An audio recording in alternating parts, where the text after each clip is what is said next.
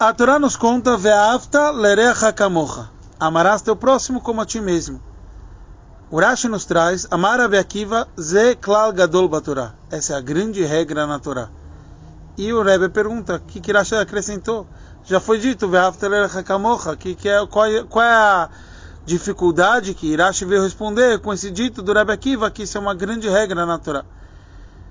Realmente temos perguntas, porque a Torá fica falando de várias mitzvot, sendo que ela, todas elas estavam relacionadas a esse assunto de respeitar, de amar o próximo. Então, Rashi explica que existe uma regra, mas uma grande regra.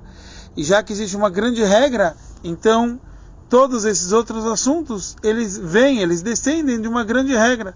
E por isso tem vários detalhes que a Torá nos ensina, sendo que o amor ao próximo é o conceito geral, uma grande regra na Torá. Agora, por que justo na Torá? A gente encontra um dito parecido, o Hillel, ele, o sábio Hillel, ele nos contou, ele falou que não fazer para o outro aquilo que você não queira que façam para você, ze cola Torá isso é toda a Torá. Então, qual a diferença aqui? A linguagem, uma grande regra na Torá, ou isso faz parte da Torá? É, isso é toda a Torá.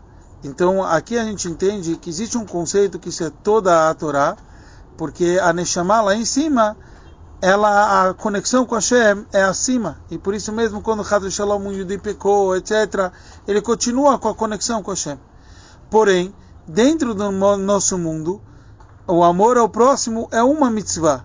Dentro das regras da Torá. Então aqui dentro do mundo eu tenho que me conectar por intermédio da Torá que eu vou me conectar a um outro Yudi. Então isso faz parte dentro das regras da Torá. E por isso o Hillel ele, ele diz o Mekarvan na Torá que eu devo sempre uh, aproximar as outras pessoas da Torá.